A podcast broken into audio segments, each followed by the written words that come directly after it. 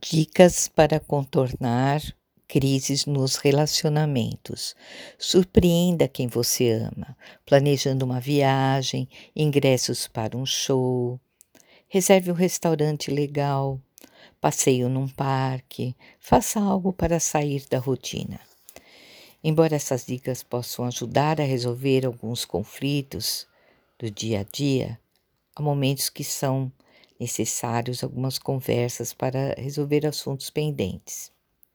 Exemplo: se o problema for financeiro, precisa ter uma conversa objetiva e prática.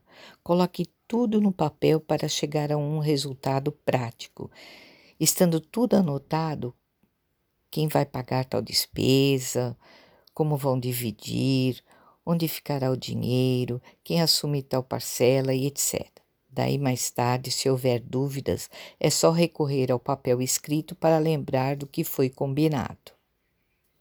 Se o problema for emocional, relacionado à família, por exemplo, sogra, filhos, enfim, pense antes de falar, para não magoar o outro.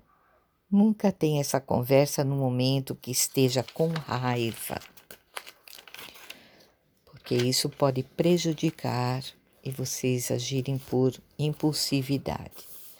Se o problema for sexual, ciúmes, carência, etc., escolha o momento certo para tocar no assunto. Resolver crises no casamento não é fácil, mas com cuidado, amor e paciência vocês vão superar.